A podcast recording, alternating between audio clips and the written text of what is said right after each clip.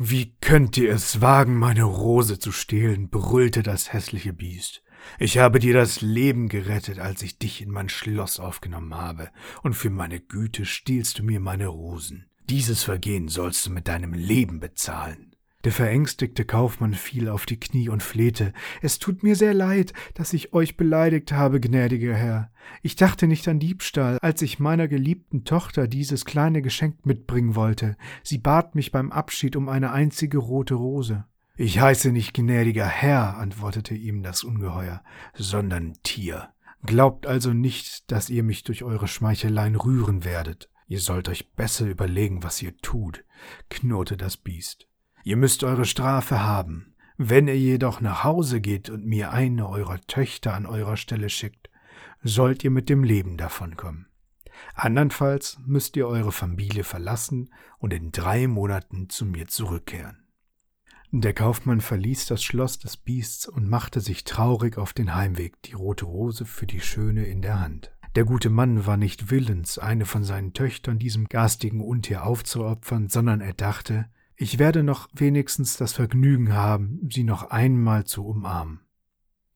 Sein Pferd nahm von selbst einen Weg durch den Wald, und in wenigen Stunden kam der ehrliche Mann in seinem kleinen Haus an.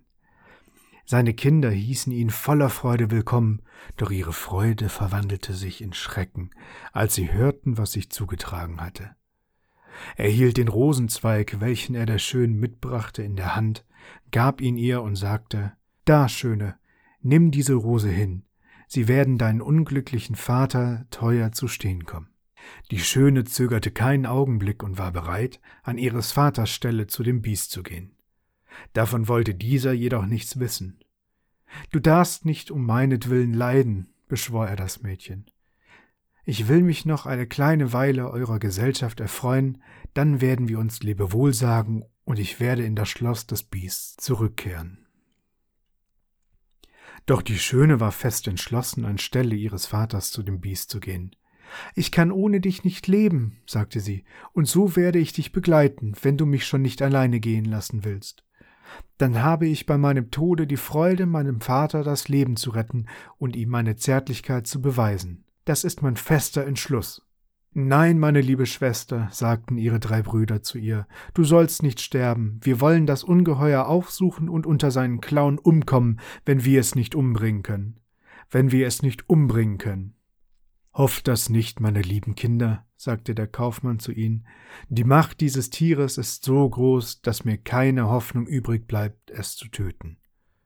Man mochte noch so viel reden, die Schöne wollte durchaus zu dem schönen Palast reisen, und alle weinten, als die Schöne und ihr Vater sich auf den Weg machten, wenn auch die Trauer der Söhne aufrichtiger war als die der Schwestern. Das Pferd nahm den Weg zum Palast, und gegen Abend sahen sie ihn so erleuchtet wie das erste Mal. Das Pferd ging ganz alleine in den Stall, und der wackere Mann ging mit seiner Tochter in den großen Saal, wo sie eine prächtig angerichtete Tafel fanden, die für zwei Personen gedeckt war. Und wie es dann zum großen Showdown zwischen Vater, Tochter und dem Biest kommt, hört ihr in der nächsten Geschichte. Bis dahin, schlaft gut, liebe Homies.